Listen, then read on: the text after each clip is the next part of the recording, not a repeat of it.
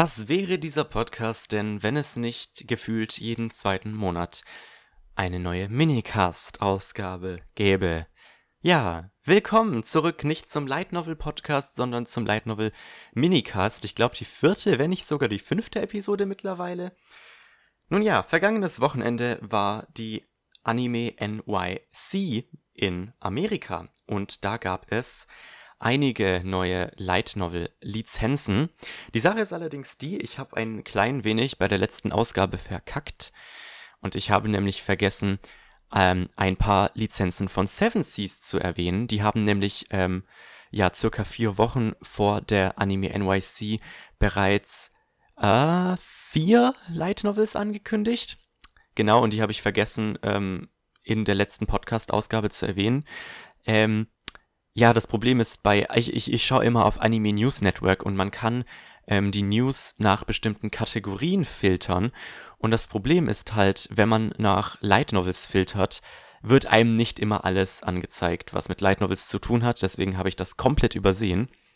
Dann gab es noch eine neue Lizenz von Seven, äh, nee, Quatsch, von Soul Press, die ähm, verkündet wurde, während ich im Grunde den Podcast aufgenommen habe und da war es halt schon zu spät. Und ja, dann kam die, N die Anime NYC. Oh Junge, die Publisher haben richtig rausgehauen. Ähm, also es gibt eine neue Lizenz von Vertical, eine neue Light Novel Lizenz von Square Enix. Und jetzt muss ich glatt nochmal schauen, wie viele es bei Yen Press waren. Eins, zwei, drei, vier, fünf, sechs, sechs tatsächlich bei Yen Press, sowie 15 Light Novels bei J Novel Club. 15. Zwei davon haben die im Voraus schon angekündigt, als kleinen Vorgeschmack. 13 auf der Anime NYC. Und außerdem haben die noch zwei Print-Releases angekündigt. Äh, das wird vermutlich kein so ein Mini-Minicast. Ähm, ich versuche mich kurz zu halten, was ähm, das meiste angeht. Ich habe, ich, ich werde vermutlich in der Beschreibung nicht jede Lizenz einzeln nennen, weil das viel zu aufwendig ist. Das tut mir leid, ich bin halt faul. Ich werde zumindest dafür sorgen, dass es alles nach Publisher sortiert sein wird. Ähm, und ja, ich würde sagen, also ich sag einfach, ich, ich sag kurz, worum es geht. Autor, Illustrator und ähm, sofern das hier steht, ja also bei, bei, ähm, bei Anime News Network steht zum Teil gar nicht mal der Autor und der Illustratorname ist ein bisschen, hm. Ähm, aber ja, und ich werde dazu meine Meinung sagen, ob ich es mir holen werde. Und ja, ihr könnt ja gerne mal in die Kommentare schreiben, was ihr von den ganzen neuen Lizenzen haltet, denn es gibt einige äh, Überraschungen darunter. Aber gut, gut, gut, gut. Ähm, fangen wir jetzt wirklich an. Gut, dann graben wir uns doch durch die Backlist von Seven Seas. Ähm, ja, die erste Light Novel. Ich, ich weiß nicht wirklich, ob das eine Überraschung ist oder nicht. Es ist definitiv eine der bekannteren Light Novel der letzten Jahre. Und zwar wäre das, ja, auf Englisch heißt es leider The Invincible Shovel. Auf Japanisch bekannt als Scoop Muso Scoop Hadoho. Ja, die Light Novel hat vor allem Schlagzeilen gemacht, weil äh, sie Emojis im Titel hat, was so noch nicht bei irgendeinem Buch vorkam, soweit ich das weiß. Ähm, äh, ja, die Light Novel ist geschrieben von Tsuchise Yasuhashi mit äh, Illustrationen von Yuki Hagure und ist relativ neu. Ich meine, der erste Band äh, erschien äh, Ende letzten Jahres, genau. Also die Light Novel lief auf Shosetsuka ni Naro seit 2018. Mittlerweile sind drei Bände in Japan raus. Ist also eine sehr neue Reihe.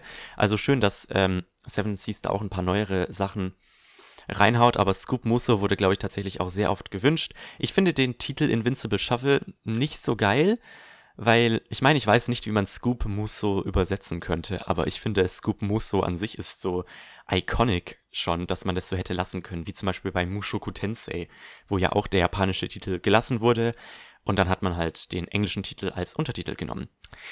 Ähm,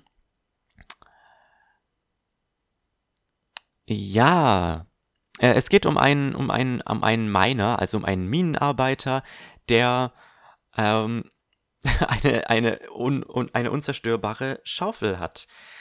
Ja, Protagonist Alan bekommt dann einen Auftrag von Prinzessin Letitia, die äh, möchte, dass er ihr hilft, äh, gegen die, äh, ja, die angreifenden Dämonen anzukämpfen und er stimmt ihr zu unter der Bedingung, dass sie ihm hilft, einen würdigen Nachfolger zu finden. Ja, es ist wohl eine sehr witzige Light Novel. So viel weiß ich. das ist alles, was ich weiß. Der erste Band kommt im Mai raus. Es steht jetzt allerdings nichts hier davon, ob es wieder ein Digital Early Release wird. Also Mai könnte der Release-Datum, äh, könnte das, Re das, das Release-Datum, das Datum? Ja, das Release-Datum für äh, das E-Book sein, aber auch für das Paperback. Aber ich glaube eher für das E-Book und das Paperback erscheint dann ein bisschen später. Oder es erscheint beides gleichzeitig. Ich, ich habe leider keine Ahnung. Es steht hier nicht drin. Ähm, es, die Novel ist aber schon auf der Seven Seas Website gelistet. Also Seven Seas ist immer sehr, sehr schnell, was ähm, die Listung von neuen Lizenzen angeht. Das begrüße ich. Äh, nicht so wie bei ähm, Bunny Girl Senpai, wo gefühlt vor einem halben Jahr die Novel angekündigt wurde und jetzt erst ein Release-Datum feststeht. Naja, machen wir weiter mit einem Light Novel Einzelband. Und zwar der Einzelband zu Kuniko, Kunihiko, Kunihiko Ikuharas Penguin, Penguin Drum. Ich kann heute nicht sprechen. Es tut mir wirklich leid. Ähm, ja, es ist ein Novel-Einzelband basierend auf dem gleichnamigen Anime, der Mai 2020 dann ebenfalls ähm, auf Englisch bei Seven Seas erscheint. Ähm, ah, genau. In Japan war es, waren es ursprünglich drei Light Novel Bände, die von 2011 bis 2012 erschienen. Ähm, bei Seven Seas erscheint es allerdings als ein Einzelband. Also wird dann ein fetter Omnibus sein. Die nächste Lizenz ist Yoru Suminos I Had That Same Dream Again.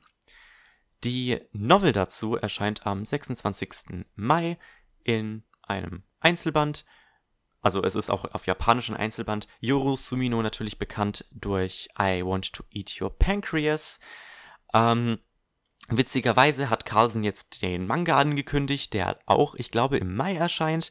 Allerdings werde ich da definitiv mit der Novel vorlieb nehmen.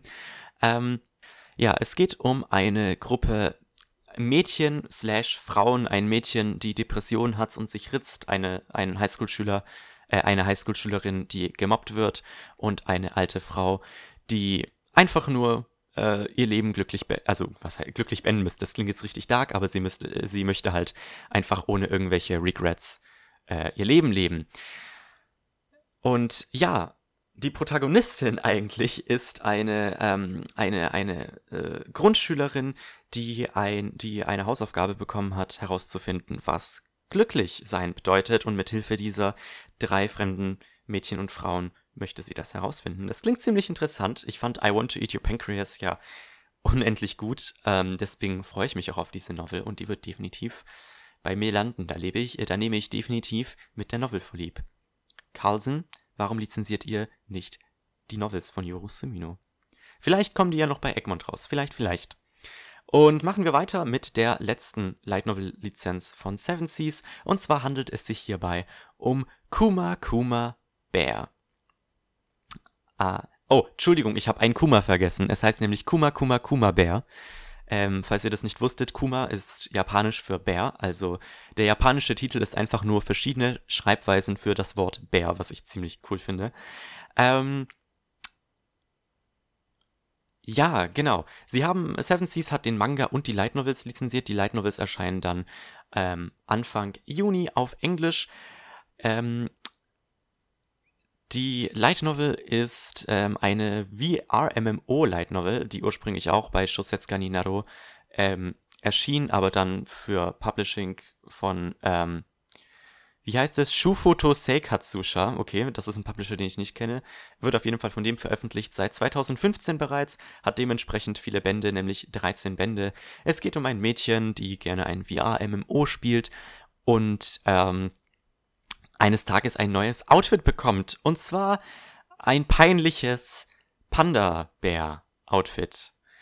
Ähm, ja, als, als sie allerdings dann in die Spielewelt transportiert wird, stellt sich heraus, dass dieses Bear-Outfit das stärkste Outfit ist, das sie hat und deswegen bleibt ihr nichts anderes üblich, als die ganze Zeit dieses Bärkostüm zu tragen. Ja, es soll, also es ist eine sehr beliebte Light Novel anscheinend, ähm, deswegen wurde die auch noch so spät lizenziert. Ich habe auch im Comic-Forum immer wieder Gutes darüber gehört. Hm, ich bin mir nicht sicher, ob die bei mir landet. Ich bin da etwas zwiegespalten. Ich würde, ich würde tendenziell eher Nein sagen, weil es einfach nach einer Slice of Life Heavy Light Novel aussieht und das ist hm, nicht so sehr meins. Deswegen freut mich natürlich für die Fans, ist aber absolut nicht meine Sache. Ich meine, es ist halt auch wieder eine dieser Light Novels, wo ich die Beschreibung lese und wo ich versuche, die Beschreibung auch zusammenzufassen für den Podcast, aber dabei einfach nix, nix umherkommt. Ja, aber das waren jetzt die vier Lizenzen von Seven Seas. Machen wir weiter mit der einen Lizenz von Soul Press, die allerdings eine kleine Überraschung sein wird.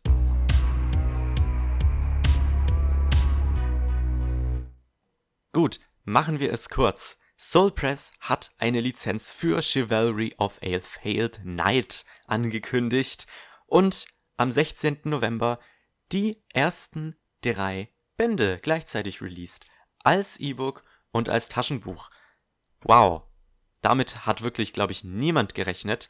Die Leute sind zwiegespalten, was Soul Press angeht, denn Soul Press ist ein sehr langsamer Publisher. Die haben zwar jetzt die ersten drei Bände gleichzeitig veröffentlicht, allerdings, so wie es mit den anderen Reihen bisher war, ist sich niemand sicher, wann jetzt genau die nächsten Bände erscheinen werden. Ähm, sie haben. Also es wurde gesagt, hier steht, äh, dass sie they will release the subsequent volumes in set intervals.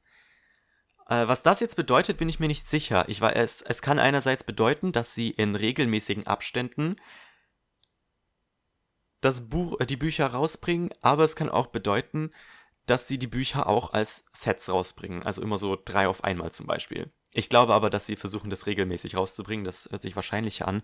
Ja, die Light Novel von Riko Misura und mit Illustrationen von One hat bisher 16 Bände in Japan. Ich meine sogar, dass der 17. schon draußen ist. Meine ich letztens auf LNDB gesehen zu haben, also Light Novel Database. Ähm, ja, natürlich hat Chivalry of a Failed Knight vor vier Jahren eine Anime-Adaption erhalten und ich habe damals reingeguckt und nach, den, nach drei Folgen aufgehört, weil ich das jetzt nicht so sonderlich spannend finde. Ähm, ja, ich würde die Light Novels gerne lesen, wenn Soul Press ihre International Distribution in den Griff kriegen würde. Denn das Taschenbuch wurde zwar gleichzeitig mit dem E-Book released, aber außerhalb von den USA kriegt man es nicht. Wow, ein Hoch auf Soul Press, die ihre Taschenbücher nur in den USA verkaufen. Sie arbeiten anscheinend daran, dass man ihre Bücher auch in Europa kaufen kann. Äh, ich hoffe, das wird langsam mal was, denn diesen Monat erscheint zum Beispiel auch der erste Band von Busy Wizard, was ich gerne lesen würde. Ähm, deswegen, ja, ich würde, ich würde es gerne lesen. Ich würde, ich hoffe, dass ich vielleicht meine Meinung gegenüber Riku Misora noch ändere, aber zwei Animes und eine Light Novel von ihm und ich bin bisher leider nicht überzeugt. Ähm, ich, ich meine, Chivalry of a Failed Knight ist ja unglaublich beliebt. Und ich denke vielleicht, wenn ich die Novels lese, dann bin ich ein bisschen investierter auch in die ganze Romance und sowas. Ähm, ich habe allerdings eine interessante Sache über die Übersetzung herausgefunden, die ich noch kurz hier mitteilen muss. Und zwar gibt es diesen Charakter namens Alice. Und was ich, ich, äh, ich habe ähm, ein Review zu dem ersten Band von John Gaffney, glaube ich, gelesen. Der meinte, dass Alice ähm, ein Mädchen ist, das ähm, assigned male at birth ist. Also ihr, ihr wurde das männliche Geschlecht bei der Geburt zugewiesen, aber sie ist eben ein Mädchen. Und ich dachte mir so, Moment, ich, ich erinnere mich nicht daran, dass es tatsächlich einen Transgender-Charakter in dieser Serie gab. Und ich habe dann gegoogelt und habe herausgefunden, dass es sich bei Alice um Nagi Adisuin handelt, welche in sämtlichen bisherigen Übersetzungen, außer in der Light Novel, als Kerl genannt wird. Also alle nennen ihn he, him also er, halt männliche Pronomen. Aber die Light Novel Übersetzung hat sich dazu entschieden, dass alle äh, Alice eine sie nennen. Und das finde ich ziemlich cool. Ich muss mal, ich muss mal schauen, wie das im, im deutschen Manga ist. Ich muss da mal reinblättern, ähm, wie das dort übersetzt wurde. Vielleicht habt ihr ja den Manga gelesen und ähm, wisst deswegen, was Sache ist. Äh, das würde mich wirklich gerne interessieren. Aber ansonsten ja, schöne Lizenz, nicht die einzige Lizenz dieser Art. In, das kann ich euch sagen, falls ihr hinter dem Mond lebt und die ganzen Novel-Lizenzen nicht mitgekriegt habt. Aber ja, sollte irgendwann das Taschenbuch bei uns in Europa zur Verfügung stehen, werde ich definitiv zum ersten Band greifen, auch wenn mein Regal gerade was im wahrsten Sinne des Wortes aus den Nähten platzt, weil ich so viele Light Novels anhäufe, mit denen ich mit dem Lesen nicht hinterherkomme. Hm. Vor allem jetzt gibt es bei Amazon noch eine Aktion, dass man Light Novels zum Teil für 3 Euro kriegt und ich habe da natürlich richtig viel gekauft. Also sieben Light Novels und ich glaube nochmal drei liegen jetzt nochmal in meinem Einkaufskorb. Ähm, es ist ein Chaos. Aber gut, machen wir weiter mit der einen Lizenz von äh, Vertical. Genau, Vertical.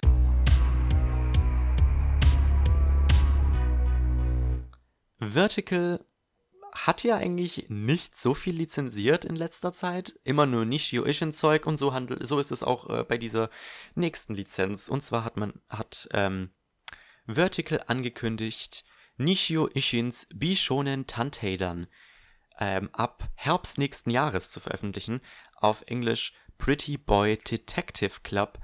Ja, ist eine Reihe, die schon seit längerer Zeit läuft. Ich glaube, es gibt bisher neun Bände. Es geht um ein äh, Mädchen, die einen Stern sucht, der nur einmal alle zehn Jahre gesehen werden kann.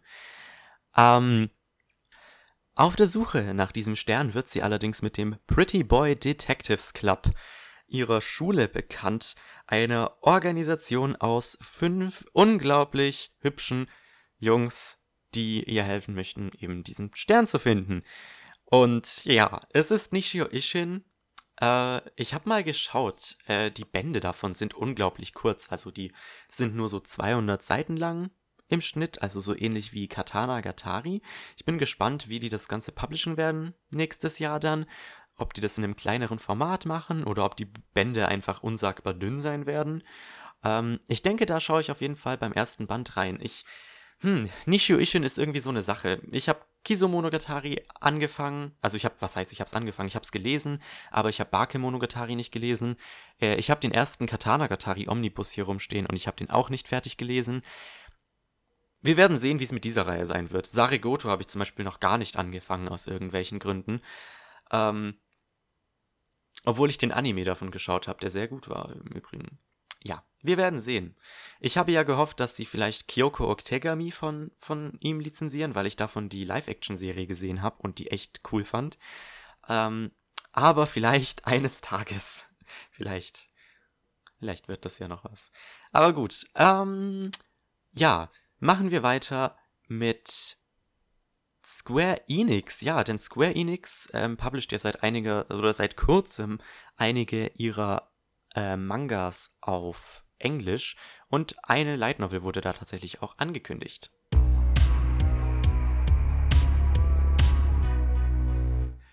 Ich habe jetzt im Grunde schon die halbe Moderation im letzten Segment gemacht, aber egal. Ähm, ja, Square Enix hat angekündigt, ähm, die äh, eine der Light Novels zu Nier Automata zu veröffentlichen, nämlich Nier Automata Yorha Boys. Äh, ich kenne mich mit Nier Automata nicht aus, deswegen kann ich euch nicht sagen, worum es da geht. Ähm, die ersten beiden Novels, deren Namen ich leider vergessen habe, ähm, erschienen bereits ja bei Viz Media. Und auf Deutsch haben wir bisher nur das Artbook. Aber wenn ihr ganz lieb bei Ultraverse bettelt, ist es gut möglich, dass ihr dazu auch noch die Novels auf Deutsch kriegen werdet, aber ah, ja, Novels auf Deutsch, das ist ja immer so eine Sache. Ja, die Novel wird von Square Enix im Oktober 2020 gepublished. So, dann möchte ich doch zu den etwas größeren Brocken kommen. Puh, Yen Press. Yen Press hat einige Sachen einige Sachen angekündigt. Beginnen wir gleich mit der Krachermeldung, wie sie es wohl auch bei ihrem Panel getan haben. Und zwar hat Yen Press die High School DD Light Novels lizenziert. Endlich! Ja, High School DD, was muss man dazu sagen? Vier Anime-Staffeln. Ähm, der Manga erschien bereits vor Jahren bei Yen Press. Bei uns erschien der Manga bei Panini. Und jetzt endlich haben sie sich erbarmt und bringen die Light Novels auf Englisch raus. So, theoretisch eine super Lizenz. Theoretisch eine super Lizenz. Viele hätten vielleicht lieber Data Life gesehen oder eventuell auch ähm, Testament of Sister New Devil. Aber High School DD? Super Lizenz. Problem, das ich damit habe. Die Reihe ist sehr, sehr, sehr lang. High School DD hat 25 Bände auf Japanisch und eine Sequel-Reihe namens Shin High School DD mit bisher drei Bänden. Und wenn Yen Press, wie üblich, alle vier Monate einen neuen Band rausbringt, dann sind wir mit dieser Reihe bestenfalls in acht Jahren fertig. Wenn wir sehr optimistisch sind und davon ausgehen, dass es keine Verschiebungen geben wird. Ach ja, und dann kommt natürlich noch die Tatsache, dass, die Novel, dass der erste Band erst irgendwann nächstes Jahr erscheint. Also es werden wahrscheinlich definitiv zehn Jahre dauern, äh, zehn Jahre sein, bis der letzte Band bei uns erschien, äh, erscheinen wird. Alter, 2030 wird es dann sein. 2030. Das ist so krank. Äh, ja. Äh, deswegen, ja, die Reihe ist lang. Und ich weiß ehrlich gesagt nicht, ob ich mich, ob ich mir das antun will. Ich meine, ich habe ähm, die erste Staffel High School DD gesehen vor ein paar Jahren und ich fand die mega gut. Also ich war richtig überrascht. Ich fand die richtig gut. Ähm, die zweite, ich habe ich hab mich nie wirklich dazu bringen können, die zweite richtig zu gucken. Ich glaube, ich habe fünf Folgen oder so gesehen.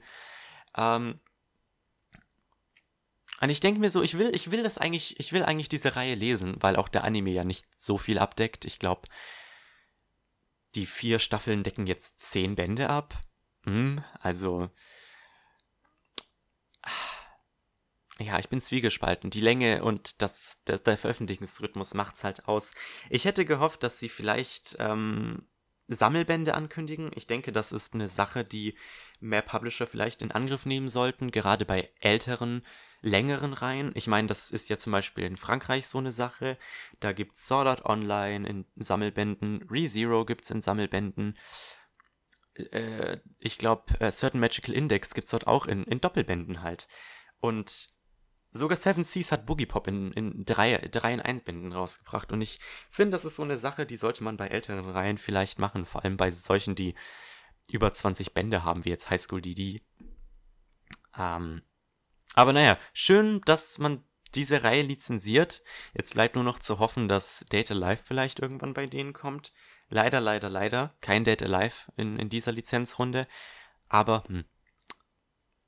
Shit happens. Ich wusste nicht, wie ich, was, was ich da anfügen sollte. Gut, machen wir mit der zweiten Lizenz weiter. Und das wäre High School Prodigies Have It Easy, Even in Another World. Von Riku Misura. Mit Illustrationen von Sakra Neko. Ja, aktuell läuft ja der Anime dazu.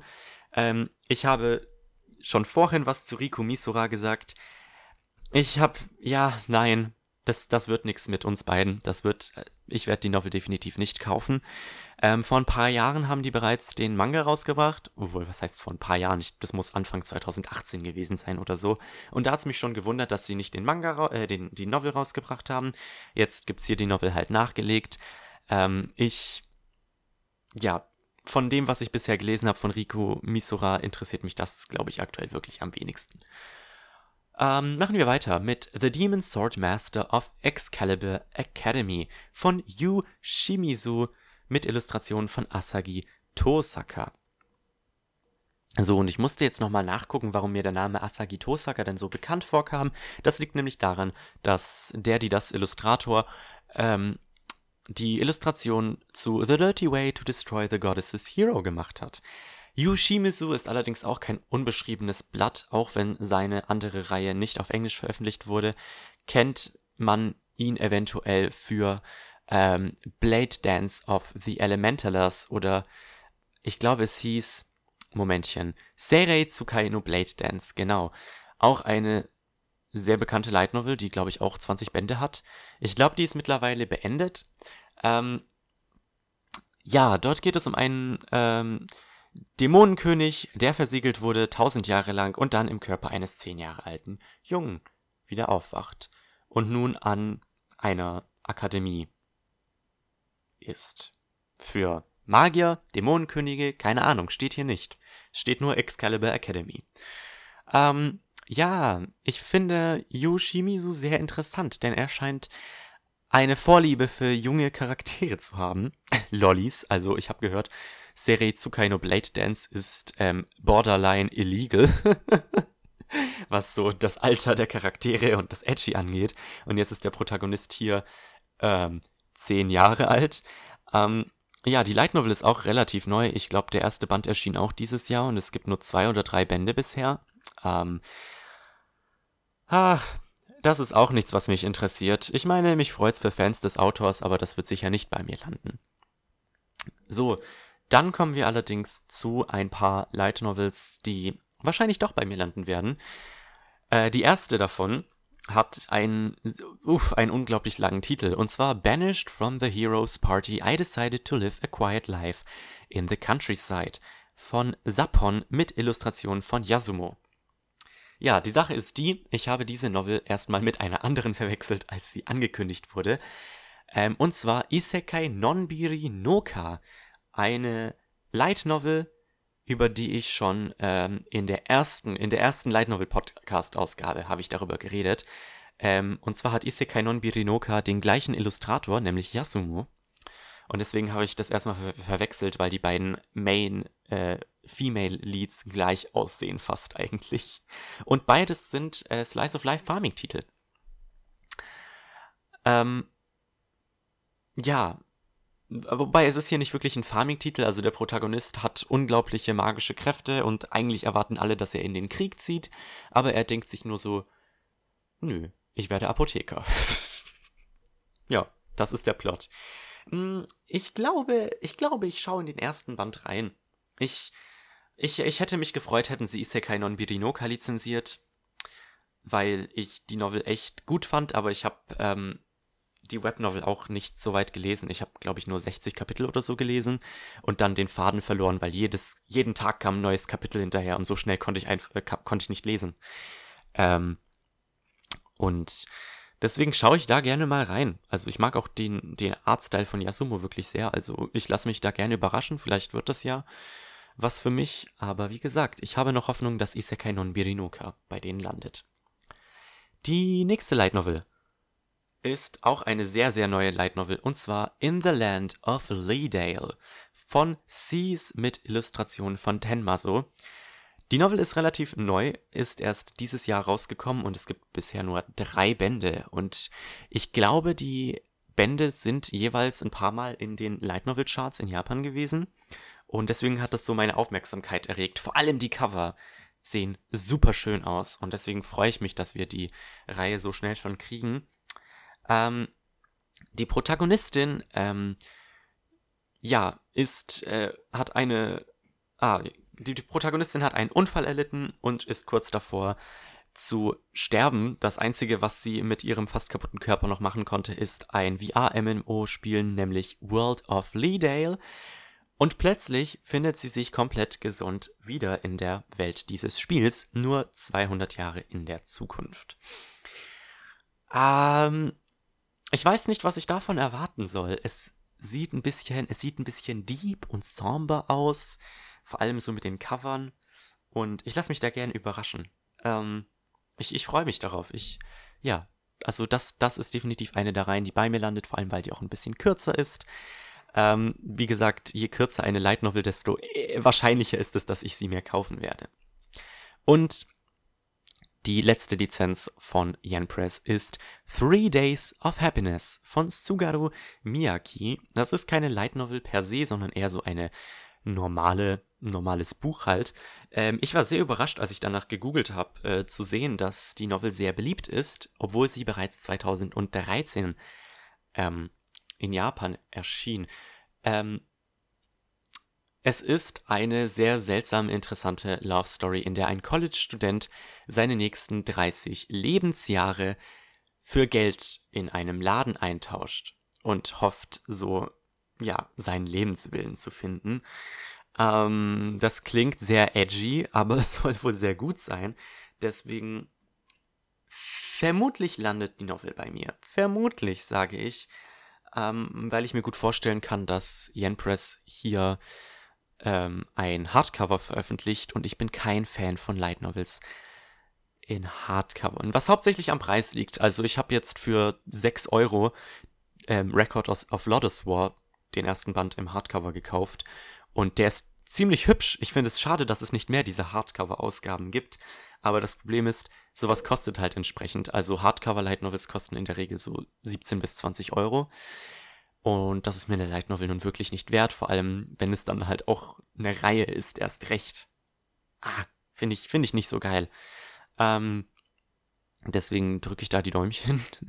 Wobei einige natürlich auch sagen, dass sie absolut Light Novels im Hardcover absolut lieben. Kann ich natürlich verstehen. Äh, ist halt immer ein Gamble. Wenn, wenn die Light Novel im Hardcover rauskommt, ist es auch gut für mich, dann ähm, gebe ich weniger Geld aus. Aber gut, das war es jetzt mit ähm, Yen Press und wir kommen zu den restlichen Lizenzen von J-Novel Club und ich hoffe, dass diese Ausgabe weniger als eine Stunde sein wird.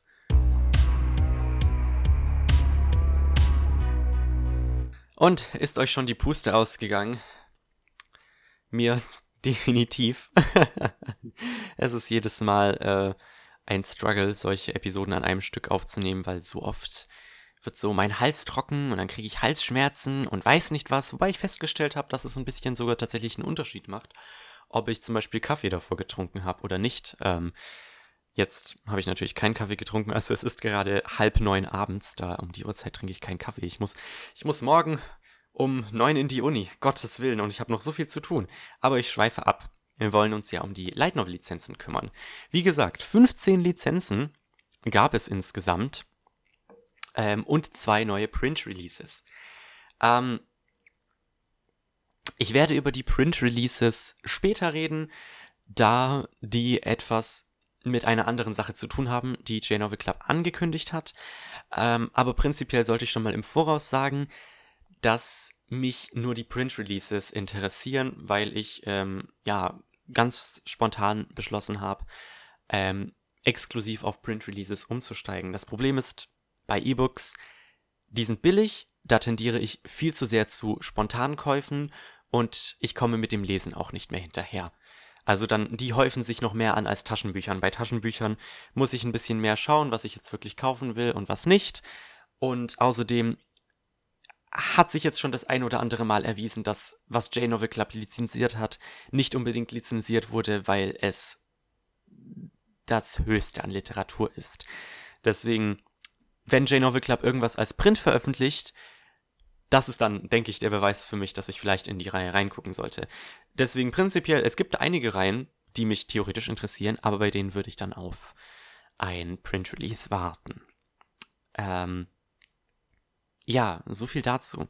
Gott, wenn ich mir die ganzen Illustrationen hier angucke, die ganzen Cover-Illustrationen, das sieht so schön aus. Ich hoffe, das alles kriegt einen Print-Release. ähm, aber okay.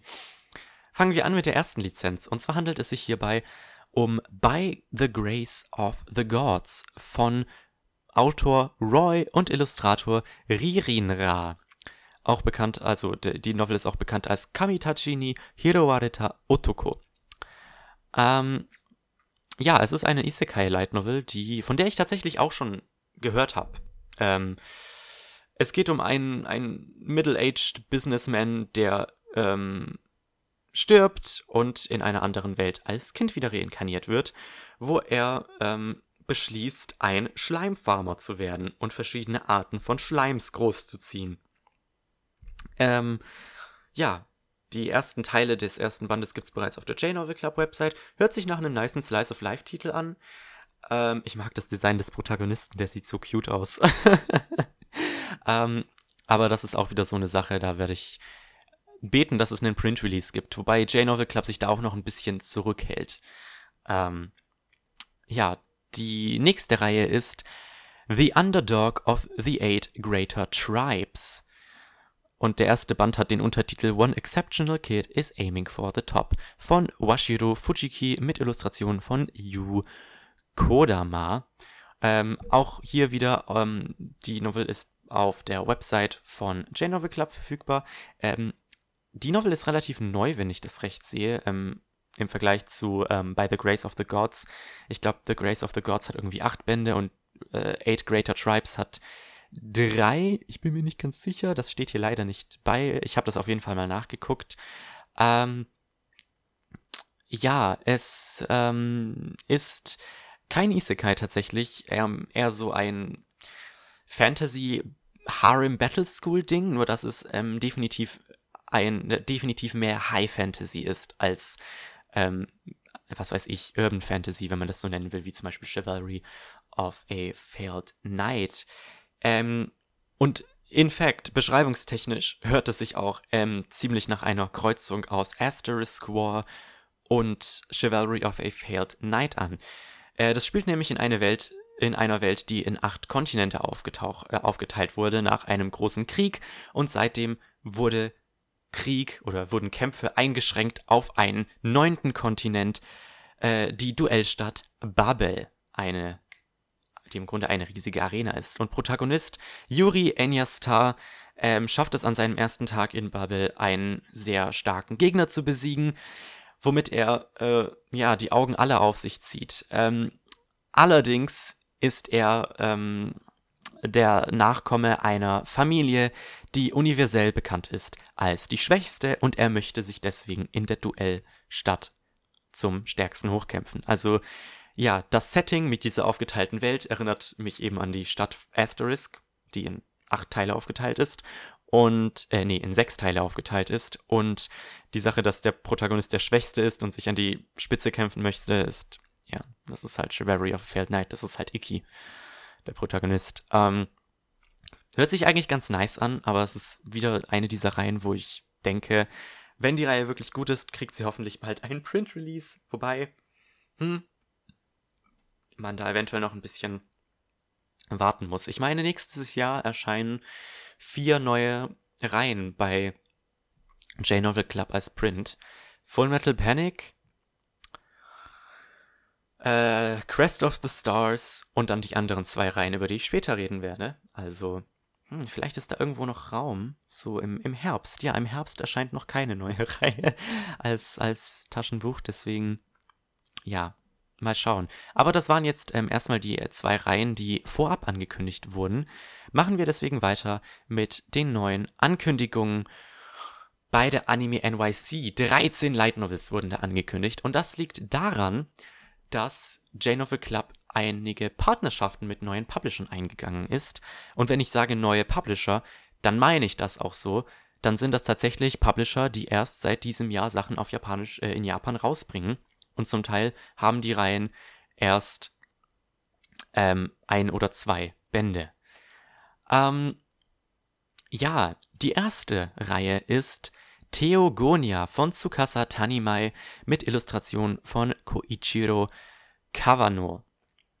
Ähm, ja, es scheint eine High Fantasy, eventuell ein bisschen Dark Fantasy Light Novel zu sein. Der Protagonist ist ein Junge namens Kai, der ähm, versucht sein, ähm, sein Dorf von Demi-Humans zu verteidigen und dabei äh, wird er tödlich verletzt, wobei Erinnerungen aus einem vorigen Leben zu ihm zurückkehren, wodurch er halt äh, ja gewissermaßen mehr Erfahrung äh, gewinnt und weiß, wie er sich in dieser Welt umherschlagen kann. Es scheint äh, Gott, ich weiß, ich weiß nicht mehr. J-Novel Club hat bei dem Livestream ähm, die Novel als eine Kreuz, als irgendeine sehr seltsame Kreuzung bezeichnet. Ich weiß nicht mehr, was es war. Ich glaube, es war so ein bisschen schonenmäßig. Und allein von, den, von dem Cover äh, ist es etwas, was ich kaufen würde. Aber wie gesagt, Print Release bitte. Ähm, ah, sieht sehr cool aus. Ist denn das, sind das Drachen auf dem Cover? Ich weiß nicht, das Cover ist zu, ist zu low res. Das sieht aus, als, sind da Drach, als, als wären da Drachen im Hintergrund. Das sieht auf jeden Fall sehr cool aus. Auch dieser, dieser Schriftzug, mh, hm, das sieht nach einem sehr schönen, nach einer sehr schönen High Fantasy Novel aus. Also da, das würde ich gerne lesen. Deswegen kauft die E-Books, damit das ein Print-Release kriegt. die nächste Light Novel ist, äh, ja, trägt auch einen sehr interessanten Titel, nämlich The World's Least Interesting Master Swordsman von Rokuro Akashi mit Illustrationen von Shiso. Und jetzt, wo ich den Namen äh, so lese, muss ich nochmal glatt schauen, ob ich Shiso nicht irgendwoher kenne. Ha, wusste ich's doch. Äh, Shiso hat auch die Illustrationen zu The Hero and His Elf Bride Open a Pizza Parlor in Another World und die Illustrationen zu Seriously Seeking Sister gemacht. Äh, cool, ich mag dem seine Illustrationen. Ähm, ja, The World's Least Interesting äh, Master Swordsman. Ähm, ja, es geht um einen jungen Kerl mit einem sehr interessanten Namen, Sansui Shirokuro. Der Witz darin ist, dass es wohl ein Name ist, der nach einem sehr alten Mann klingt, der in einer anderen ähm, Welt landet und dort an seiner Schwertkunst arbeitet. In fact arbeitet er 500 Jahre daran und wird im Grunde zu einem Meister, bis er von einem Kind besiegt wird. Und sein Meister schickt ihn dann in die Welt hinaus, um dieses Kind großzuziehen. Und dort lacht er sich dann einen Harem an. Ja. Ähm, kann sicher witzig sein, soll wohl sehr witzig sein. Äh, persönlich nichts, womit ich was anfangen kann. Ja, Theogonia und The Least Interesting äh, Master Swordsman sollten im Laufe der nächsten Tage bei J Novel Club ähm, verfügbar sein. In fact, lasst mich am besten gleich mal nachgucken. Mein Internet ist natürlich mal wieder langsam wie nochmal was. Ähm, ja, die sind tatsächlich schon online. Also die meisten neuen Lizenzen sind schon online. Bei ein paar dauert es noch ein bisschen. Ähm, wie zum Beispiel auch bei der nächsten Lizenz. Und zwar eine Überraschung für alle. Wie gesagt, The Hitchhiker's Guide to the Isekai. Ja, das Interessante hierbei ist, ähm, dass es sich hierbei nicht um eine offiziell veröffentlichte Novel handelt, sondern um eine Dojin Light Novel von mehreren bekannten ähm, äh, Light Novel Autoren. Und zwar unter anderem mit dabei sind Carlo Zen, der Autor von The Saga of Tanya the Evil, Tapei Nagatsuki, der Autor von ReZero und, oh Gott, bei den anderen muss ich tatsächlich nochmal nachgucken. Äh, Natsuya Semikawa, der Autor von Isekai Isakaya Nobu. Ähm, Hoko Tsuda ist tatsächlich ähm, ein neuer Autor, genauso wie Katsuye Shibata, deswegen habe ich von denen noch nichts gehört. Und Ryuga Natsu. Okay, ich war mir sicher, dass da noch äh, Natsume Akat Akatsuki dabei ist. Ah, aber es ist gut möglich, dass die anderen Autoren ähm, keine Light Novels, sondern nur normale äh, Light Novels veröffentlicht haben. Ähm, ja, es soll wohl sowas eine sowas wie eine Anleitung sein, wie man ein, eine Isekai-Novel schreibt von eben ein paar Autoren, die Isekais geschrieben haben, zusammen mit äh, Illustrationen von Shinobu Shinotsuki, dem äh, Illustrator von The Saga of Tanya the Evil. Huh. ja, ähm, ich kann mir vorstellen, dass es super unterhaltsam sein wird. Ich habe auf jeden Fall schon was ähm, auf Twitter von dieser Novel gehört, weil die dieses Jahr bei der Comic Cat veröffentlicht wurde in Japan. Ich glaube, da muss Frogkun was darüber geschrieben haben. Deswegen äh, freue ich mich darauf. Die Novel erscheint allerdings erst Anfang 2020 bei J-Novel Club. Ähm, und ich, ich denke, ich denke, die Novel wird ihre Abnehmer finden und deswegen bin ich auch sehr zuversichtlich, dass wir da einen Taschenbuch-Release kriegen werden. Gut, dann kommen wir doch zu ähm, den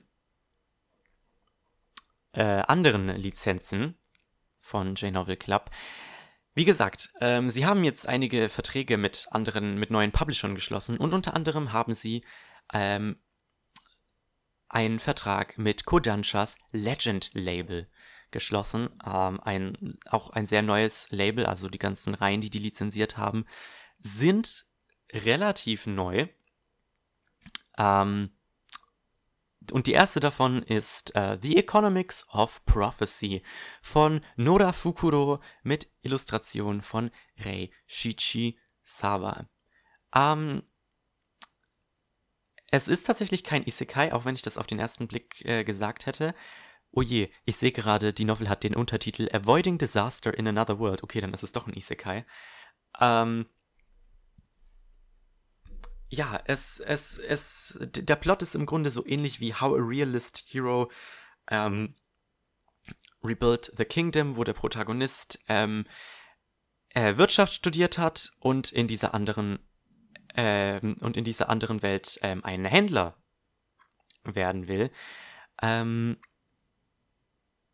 und mit Hilfe seines wirtschaftlichen Wissens versucht er eben das Königreich vor dem Untergang zu bewahren. Ähm, ah, also ich habe erstmal direkt gesagt, als es angekündigt wurde, ich hatte Wirtschaft im Abitur. Ich brauche das definitiv nicht nochmal. Jetzt ist die Sache allerdings die, ich habe zum Beispiel Realist Hero, ähm, die ersten zwei Bände bei mir rumstehen, habe die immer noch nicht gelesen. Ähm, die Illustration von, diesen, von dieser Novel, das Cover, das sieht fantastisch aus. Also wenn, wenn das gut genug ist, dass ähm, ein Taschenbuch davon rauskommt, würde ich sicher reinschauen, weil ich kann mir natürlich, ich kann mir vorstellen, dass es gut sein wird. Ich finde solche Kingdom oder solche generell solche Building-Sachen, so Sachen, wo Leute etwas erschaffen, so unglaublich zufriedenstellend. So Ascendance of a Bookworm, wo Mein versucht, Bücher zu machen. Oder ähm, Isekai non Birinoka, wo der Protagonist im Grunde Minecraft-Style ein ganzes Dorf errichtet. Sowas ist unglaublich zufriedenstellend. Und ich hoffe, also ich kann mir vorstellen, dass das ähnlich zufriedenstellend sein wird. Und ich kann mir auch vorstellen, dass How a Realist Hero Rebuild the Kingdom auf eine ähnliche Weise zufriedenstellend sein wird. Weswegen ich diese Novel unbedingt mal nachholen muss. Außerdem scheint die Beschreibung hier auch eine Romance anzudeuten. Also hier steht, as the distance between them rapidly closes, ähm, bezieht sich natürlich auf die Protagonisten. Hm, wo ich mir denke, ja, das, das klingt gut. Ich, ich, hm, das, ein Problem, das ich immer mit Light Novels habe, ist, dass sie sehr selten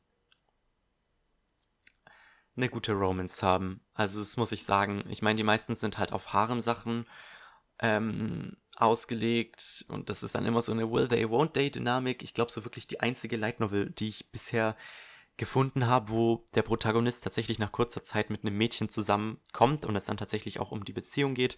Ähm, das ist Bunny Girl Senpai.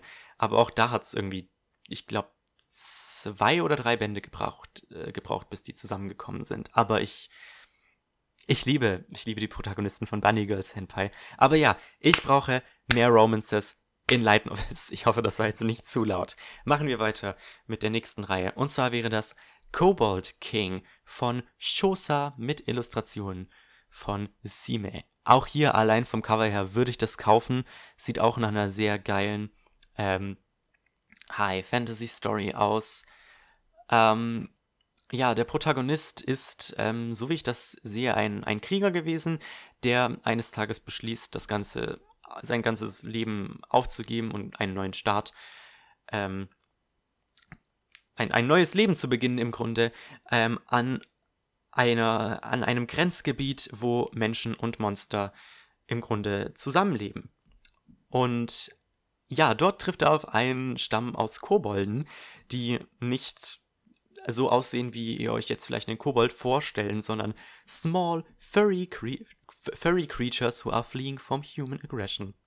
Also, auf dem Cover ist, glaube ich, so ein Kobold drauf, der sieht aus wie eine Katze auf zwei Beinen. Das sieht voll süß aus. Ähm, ja, er freundet sich im Grunde mit diesen äh, Kobolden an und äh, versucht ihnen zu helfen, sich gegen die Menschen zur Wehr zu setzen, die sie so lange, ähm, ja, quasi versuchen umzubringen. Ich, ich weiß nicht, wie ich das ausdrücken sollte. Ähm, Can this gentle giant of a man come to peace with his past and win the friendship of the adorable kobolds?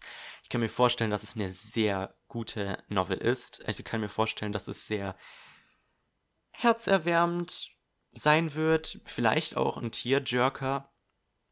Ähm, ich, ich, äh, hm, ich hoffe, Leute kaufen diese Novel. Ich will die sehr gerne lesen. Aber wie gesagt, hier muss ich wieder ähm, ähm, sagen, ich kaufe keine E-Books mehr. Es tut mir, es tut mir, es tut mir wirklich leid. Es tut mir leid.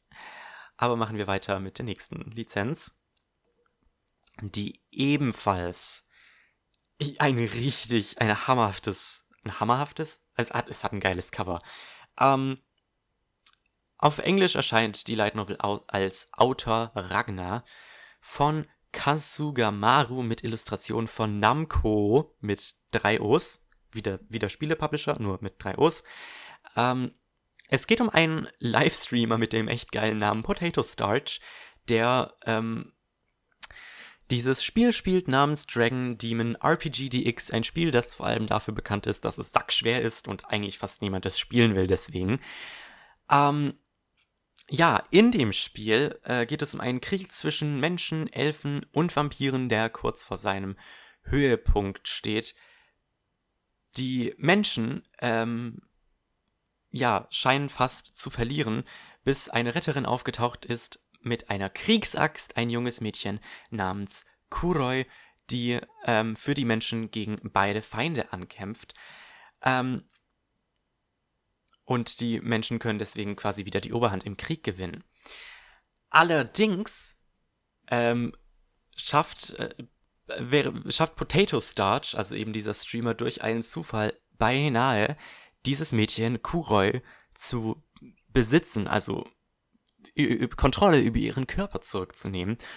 Und also mehr steht hier nicht. Da steht nur noch, ähm, als er das äh, Spiel, das Ende, äh, das Ende des Spiels ähm, erreicht, entdeckt Kuroi eine mysteriöse Kraft und Potato Starts Schicksal ist für immer verändert. Das klingt ein wenig, es klingt nicht wirklich nach einem Isekai. Also es klingt wirklich so, als wäre Spielwelt und echte Welt quasi getrennt, aber Potato Starch kann mit der Spielewelt über Kuroi interagieren. Also es ist quasi wirklich so, wie wenn man eine Videospielfigur kontrolliert und die Videospielfigur sich dessen bewusst ist, dass sie kontrolliert wird. So hört sich das an. Ähm, auch hier die Cover-Illustration ist Hammer. Also das sieht, das sieht auch wieder richtig hart nach High Fantasy aus. Auch wenn wir wissen, es ist kein High Fantasy. Aber das, ähm, das ist auch wieder eine der Novels, wo ich sage, huh, hm, sexy. hm, ich bin mal gespannt, ähm, wie die ganzen Novels sich so verkaufen werden, vor allem weil das jetzt sehr viele Lizenzen sein werden. Ähm, ich hoffe mal, dass wir dann so in einem Jahr irgendwie mal Taschenbuch-Release für die ersten davon kriegen. Ähm, das würde mich auf jeden Fall sehr freuen. Aber machen wir weiter mit ähm, der nächsten Light Novel Lizenz. Wir sind tatsächlich immer noch beim Legend Label. Ähm, Insgesamt fünf haben die lizenziert von dem Legend-Label. Und zwar trägt die Light Novel den schönen Titel Her Majesty's Swarm von Autor, oh je, 616th Special Information Battalion. Ja, das ist tatsächlich sein Name. Mit Illustration von Eri Iwamoto. Auch hier haben wir wieder einen Isekai, tatsächlich allerdings mit einer weiblichen Protagonistin.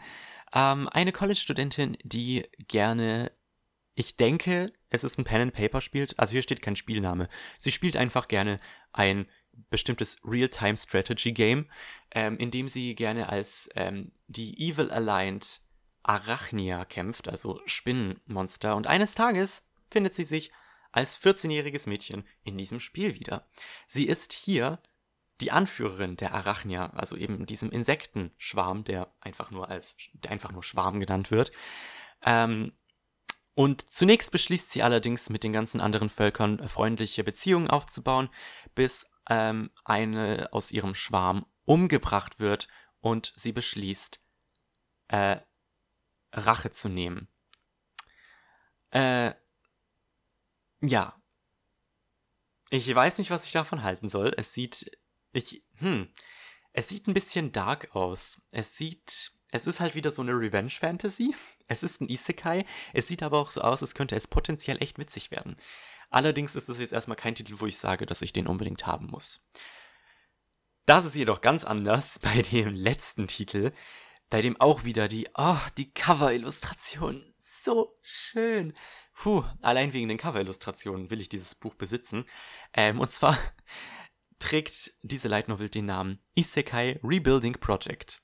Geschrieben von Yukika Minamino mit Illustrationen von Kotakan. Ja, bei der Novel ist es ganz witzig, äh, denn der Autor hat tatsächlich einen englischen Tweet losgelassen zu der äh, englischen Veröffentlichung, was ich ziemlich cool fand. Ähm, ich finde es schön, dass manche Autoren tatsächlich manchmal auf Englisch tweeten, wie zum Beispiel auch die Autorin von Sexiled. Ähm, äh, ja, dieses, dieses Buch ist eine Isekai Light Novel, die allerdings spielt, nachdem der Hauptplot des Isekais beendet wurde. Der Protagonist ähm, ist ein ja, 30 Jahre alter Japaner, der in eine andere Welt gerufen wird, allerdings nicht als der Held, sondern als jemand, der quasi nach ihm aufräumen muss. Denn der Held hat die ganze Fantasy-Welt mit Technologie, Ideologie und was weiß nicht was aus Japan verseucht. Und ähm, das hat der Fantasy-Welt mehr Schaden zugefügt als Gutes getan. Und deswegen muss der Protagonist Eiji hier ja quasi die Welt wieder zu ihrem ursprünglichen Glanz befördern. Ähm, auch wieder eine total neue Reihe. Ähm, das Cover sieht absolut Hammer aus. Das sieht so schön aus. Das sieht aus wie so ein Gemälde. Wobei die Sache natürlich auch die ist, dass ich hier nur ein sehr klein auflösendes Vorschaubild davon habe. Ähm, aber das ist eine Reihe, die ich gerne lesen würde. Ich kann mir auch vorstellen, dass die sich eventuell gut verkauft. Vor allem äh, Sam von äh, J-Novel Club hat so gemeint, äh, dass er glaubt, dass es der erste Isekai ist, der auf Englisch tatsächlich das Wort Isekai im Titel hat, was ich ziemlich cool finde. Aber ja, das war es jetzt erstmal mit den Light Novels von Legend Label. Alle davon sind im Übrigen mittlerweile schon auf der ähm, Website von J-Novel Club verfügbar. So, kommen wir zu den restlichen fünf Light Novels sowie der ähm, den Print Releases, denn die haben etwas mit einer weiteren J-Novel Club Ankündigung zu tun, auf die ich jetzt zu sprechen komme. Der erste Print Release ist, und ich habe es euch doch gesagt, Sexiled. Ja. Ich, äh, Sexiled war ja, der erste Band Sexiled war ja ähm, der am meisten vorbestellte J-Novel Club Band überhaupt. Und deswegen hat es mich wirklich nicht gewundert, dass ähm, es Print-Release davon geben wird. Wurde jetzt allerdings tatsächlich schon angekündigt. Zwar geht es erst im Sommer 2020 los, aber ich denke, es ist gut, wenn die Reihe ein bisschen einen Puffer hat. Ähm, nächsten Monat erscheint nämlich erst Band 2 als E-Book. Und dann sind wir voraussichtlich auch auf dem japanischen Stand, denn Band 2 erschien, glaube ich, erst im August und Band 3 hat bisher noch keinen Release-Termin in Japan. Und bei dem anderen Print-Release dachte ich mir, huh, wird auch endlich Zeit. Und zwar erhält My Next Life as a Villainous All Routes Lead to Doom endlich den wohlverdienten Print-Release. Ja, die gute Baccarina. Ähm, ich habe ja bereits über alle vier Bände, die es als E-Book gibt, ausführlichst geredet. Ich finde die Reihe absolut super und ich bin nicht der Einzige, der das sieht. Ähm, es ist wohl eine der sich am besten verkaufenden ähm, Reihen bei J-Novel Club aktuell, deswegen war es nur eine Frage der Zeit, bis wir ein Taschenbuch-Release kriegen. Ähm, der letzte Band ist, also der vierte Band ist, soweit ich weiß, im Juli erschienen, wenn ich mich recht entsinne. Ähm, und die Übersetzung von, von, von Band 5 hat noch gar nicht angefangen, was mich sehr verwundert hat. Es scheint wohl allerdings wirklich mit ähm, der Vorbereitung für den Print-Release zu tun zu haben. Ähm, und ja, der erste Band ähm, soll auf jeden Fall zum Anime-Release ähm, als Taschenbuch erscheinen. Der Anime kommt nämlich im April und ähm, vermutlich erscheint dann der erste Band. Ähm, es ist noch nicht bekannt, ob es nur der erste Band sein wird oder ob auch der zweite Band dann direkt rauskommt, wie die es bei How Not to Summon a Demon Lord und Infinite Dendrogram und so gemacht haben. Es sind halt sehr wenige Bände auf Englisch draußen, deswegen würde es mich nicht wundern, wenn die sich damit Zeit lassen und nicht gleich zwei Bände rausbringen. Aber dann wiederum deckt der Anime voraussichtlich zwei Bände ab, deswegen wird es schon Sinn machen, wenn die das so machen. Naja, wir werden sehen. Ähm, auf jeden Fall, Baccarina wird definitiv nochmal als Print-Release bei mir landen. Und ich werde dann auch komplett auf Print umsteigen.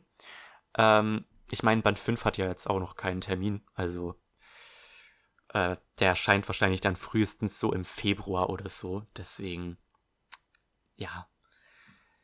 Ja. Das, das gleiche ist bei Sex halt. Also bei Sex halt habe ich auch direkt den zweiten Band storniert und warte jetzt darauf, dass die Prints rauskommen. Ähm, bei Sex halt dauert es allerdings noch ein bisschen. Ähm, da erscheint das wohl, erscheint der Print wohl erst im Sommer. Ja, warum hat das mit einer anderen J-Novel Club Ankündigung zu tun? Und zwar hat J-Novel Club eine, ein neues Label angekündigt. Und zwar J-Novel Heart heißt das neue Label und äh, darunter wollen die vor allem Light Novels veröffentlichen, die sich an Frauen oder Mädchen richten. Und Baccarina soll ähm, tatsächlich unter dem J-Novel Heart Label ähm, veröffentlicht werden als Print. Äh, die E-Books werden weiterhin unter J-Novel Club gelistet, aber die Prints dann halt unter J-Novel Heart. Das liegt daran, dass Baccarina in Japan tatsächlich bei einem Shoujo-Label erscheint. Ähm, und ja, unter diesem Label veröffentlichen sie dann ähm, voraussichtlich nächstes Jahr ähm, fünf neue Light Novel Reihen. Also die, ähm, die erste davon ähm, ist schon auf der J-Novel Club Website. Ähm, allerdings sind die bei einigen Reihen noch in den finalen Verhandlungen und für eine davon steht noch nicht mal ein englischer Titel fest. Ähm, aber darum kümmern wir uns jetzt. Also ich finde das eine super Sache. Ähm, ich muss sagen, die, ah, die Shoujo-Sachen sind nicht ganz so meins. Ähm, zumindest, mh, hm, hm, ha, ich bin ein bisschen zwiegespalten. Es gibt, es gibt ein paar Sachen, wo ich mir so denke, das kann interessant sein, aber ich muss bei manchen Sachen an, an, wie hieß das denn? I turned my husband into the beat, to the head of a beast oder sowas. Daran muss ich denken und das fand ich ja absolut schrecklich, das konnte ich nicht fertig lesen. Äh Deswegen, wir werden sehen. Aber die erste Reihe, die bereits auf J-Novel Club verfügbar ist, ist Tier Moon Empire von Nozomu Mochizuki mit Illustrationen von Gilse. Die Protagonistin dieser Geschichte ist ähm, Mia, eine Prinzessin, ha, die leider ein äh, ein, ein ähm, adlig typisches äh, Schicksal ereilt, nämlich ja der Tod durch die Guillotine. Nachdem sie allerdings stirbt, wacht sie wieder im Körper ihres zwölfjährigen Ichs auf und beschließt, ähm, die Richtung, die ihr äh, Land einschlägt, zu ändern, um den Tod durch die Guillotine zu vermeiden. Jetzt ist es allerdings so, Mia tut das Ganze natürlich nicht für ihr Volk, sondern einfach nur, weil sie nicht Bock hat, nochmal zu sterben. Und anscheinend soll es ein sehr großer Teil dieser Novel sein, wie Mia sich ähm, zum Besseren verändert und ein besserer Mensch wird. Ähm, ich weiß leider nicht, wie viele Bände die Reihe aktuell in Japan hat. Das Problem ist, dass die ganzen Shoujo Light Novels zu unbekannt sind, dass man da zum Beispiel Einträge auf Light Novel Database findet. Ähm, deswegen, ja, ich kann ich dazu leider wenig sagen. Machen wir weiter mit der nächsten Reihe. The Tales of Marielle Cleric von Haruka Momo mit Illustrationen von Maro. Ja, Protagonistin Marielle Cleric ist eine Adlige, die eines Tages einen Heiratsantrag von einem äh, auch adligen Ritter bekommt. Sie ist ziemlich überrascht, dass dieser Ritter etwas von ihr will, aber sie ist ganz glücklich. Äh, immerhin ist dieser Kerl Simeon ähm, exakt ihr Typ, unglaublich handsome, trägt eine Brille, ist von außen sehr nett, aber innen dark und twisted. Äh, ja, das ist im Grunde alles, was die Beschreibung hergibt. Äh, es ist eine Romance-Novel, natürlich. Ich auch hier wieder sehr viele rote Flaggen. Der, der Love Interest scheint zwar nett zu sein, aber ist in Wirklichkeit ähm, richtig scheiße. Also so übersetze ich das jetzt in meinem Kopf. Also es erinnert mich an wieder an Beasthead, aber auch an, an Beastblood. Oh Gott, das habe ich ja Anfang des Jahres gelesen. Ähm, oh Junge. The Late Silver. Silver, wie hieß er nochmal? Ich weiß es nicht mehr. Ähm, ja, das sieht nicht, das sieht gar nicht so, das sieht nicht nach etwas aus, was, was ähm, ich gerne lesen würde. Ähm, ähm, das Einzige, was ich noch zu dieser Lizenz hinzuzufügen habe, ist, dass ähm, der Titel so einem dass die Bände keine Zahlen haben, sondern dass die Titel der einzelnen Bände bestimmten Schemata folgen, wie zum Beispiel bei Haruhi Suzumiya, wo es dann war die Melancholie der Haruhi Suzumiya und dann die Langeweile des Haruhi Suzumiya. So ist es hier mit The Tales of Mariel Cleric und der nächste Band heißt dann irgendwas anderes von Mariel Cleric. Das steht leider noch nicht fest. Ähm, Gehen wir aber zur nächsten Light Novel, die schon etwas mehr mein Cup of Tea zu sein scheint. Und zwar The Bibliophile Princess von Yui mit Illustrationen von Satsuki Shina. Protagonistin Eliana ähm, beobachtet eines Tages ihren Verlobten, den Prinzen Christopher, mit einer anderen adligen Lady. Und dann stellt sie fest, dass die Gerüchte wohl wahr sein mögen und dass er in Wirklichkeit eine andere liebt und ihre ähm, Verlobung vermutlich bald aufgelöst wird. Und ja, das klingt nach einem klassischen Liebesdreieck. Also hier steht noch, ja, dass was sie beobachtet hat, nur äh, etwas Oberflächliches, äh, ein, ein, eine oberflächliche Sache war und dass die Wahrheit viel zu verzweigt ist, als dass sie viel verzweigter ist, als sie sich es je hätte vorstellen können. Ähm, theoretisch, also ich denke mir halt so der Titel The Bibliophile Princess I guess. Ich denke mir, Liebesdreieck könnte interessant sein, könnte vermutlich auch sehr nervig werden. Es ist, hm, ich, ich weiß nicht, ich habe länger Bock auf einen dieser, auf eines dieser Bücher, die so diese, diese Jane Austen-Ästhetik haben mit irgendwelchen Adligen und weiß nicht was, so 18. Jahrhundert, wisst ihr, versteht ihr, was ich meine? Ähm, und das scheint so am ehesten das zu sein, was, was mir so schmecken könnte. ja, mehr kann ich auch hier nicht dazu sagen. Es sind einfach wieder diese tollen Beschreibungen, die so inhaltslos sind, dass ich mir nicht mal eine Meinung über diesen Titel bilden kann. Hm. Naja, machen wir weiter mit der nächsten Novel. I Refuse to Be Your Enemy von Kanata Satsuki mit Illustrationen von Mitsuya Fuji. Diese Novel ist ein sehr interessanter Spin auf bekannte Tropes. Die Protagonistin ist Chiara, eine Prinzessin, die immer wieder Träume hat von einem unbekannten Mädchen, die ein Strategy-RPG spielt namens Farsia Kingdom at War. Und bei diesem Königreich handelt es sich tatsächlich um das Königreich, in dem Chiara lebt. Ja, und als Chiara mit ähm, einem ähm, Mann namens Kredias verheiratet werden soll, hat sie diese Realization, dass diese Träume eigentlich Visionen sind.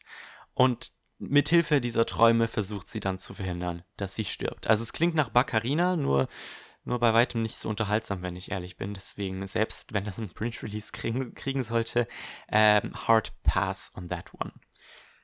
Uff. Und dann kommen wir auch schon zu der letzten Light Novel-Reihe. Ich werde schon müde langsam. muss ich sagen, aber ich nehme jetzt auch über eine Stunde auf, obviously. Ähm, ja, diese Light Novel hat noch tatsächlich keinen Titel. Übersetzt hat Sam den japanischen Titel mit The White Cat's Revenge as Plotted from the Dragon King's Lab. Das ist ein komplizierter Titel. Ähm, geschrieben von Kureha mit Illustrationen von Yamigo. Ja, die Protagonistin ist ein scheinbar japanisches Mädchen, sie heißt zumindest Ruri Morikawa, die von einer Kindheitsfreundin mit bösem Willen in eine andere Welt transportiert wird. Äh, deswegen bin ich mir nicht sicher, ob sie tatsächlich japanisch ist, weil das. Ich weiß nicht. Wie, wie, wie teleportiert man Leute in eine andere Welt? Ich würde es gern wissen. Jedenfalls, die Sache ist die, sie landet in einer anderen Welt und wird in einem äh, gefährlichen Wald zurückgelassen, ähm, wo sie in äh, Besitz eines mysteriösen äh, Armbandes kommt, ähm, das ihr erlaubt, sich in eine weiße Katze zu verwandeln. Sie landet dann im Land des Drachenkönigs, wo sie den Fakt verstecken muss, dass sie eigentlich ein Mensch ist, was bedeutet, sie muss die ganze Zeit ähm, als weiße Katze getarnt bleiben. Und von da aus plant sie irgendwie ihre Rache an denjenigen, die ihr Schaden zugefügt haben. Klingt definitiv interessant, aber auch hier wieder, es ist so eine dieser Sachen, wo ich mir denke, mh, hm, ich kann mir vorstellen, dass es ziemlich schnell langweilig wird. Ich schaue, ob man hier irgendwie eine Bandzahl hat. Leider auch hier wieder nichts. Ähm, und ja, was die Shoujo Light Novels angeht, bis auf Tier Moon Empire ist noch keine davon verfügbar, weil die Verträge noch nicht zu 100% abgeschlossen wird. Ähm, zum Teil werden die Novels wohl erst Anfang nächsten Jahres rauskommen. Gut, jetzt habe ich mich endlich durch die Lizenzen von J-Novel Club gekämpft. Ähm, ich bin an dem ganzen Shoujo-Stuff bei weitem nicht so interessiert wie an dem ganzen Legend-Stuff, also das Legend-Label. Ähm, aber vor allem Highlights definitiv die Print-Releases von Baccarina und Sex halt. Darauf freue ich mich unglaublich nächstes Jahr. Und ja, das war definitiv ein, ein sehr ergiebiger Schlag an Lizenzen. Das merkt man eventuell daran, dass dieser Light Novel Minicast nicht so mini geworden ist, wie er ursprünglich geplant war. Aber shit happens. Ich hoffe, der nächste Minicast wird wieder eine angemessenere Länge haben.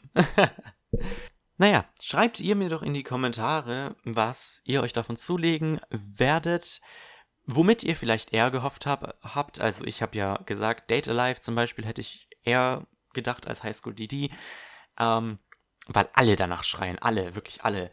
Oder Kyoko Oktegami anstatt ähm, Pretty Boy Detective Club. Ich habe auch ein bisschen mit Omae Gotoki gerechnet, ehrlich gesagt. Aber vielleicht wann anders. Naja, das war es jetzt mit diesem Minicast. Es wird Zeit, dass das Ganze gerendert wird. Oh. Junge, Junge, Junge. Die Light Novels heutzutage, die Light Novels, ich sag's euch. Naja, ich bedanke mich natürlich wie immer fürs Zuschauen. Ähm, und wir sehen uns dann hoffentlich Anfang Dezember wieder bei einer regulären Podcast-Ausgabe. Bis dann und ciao.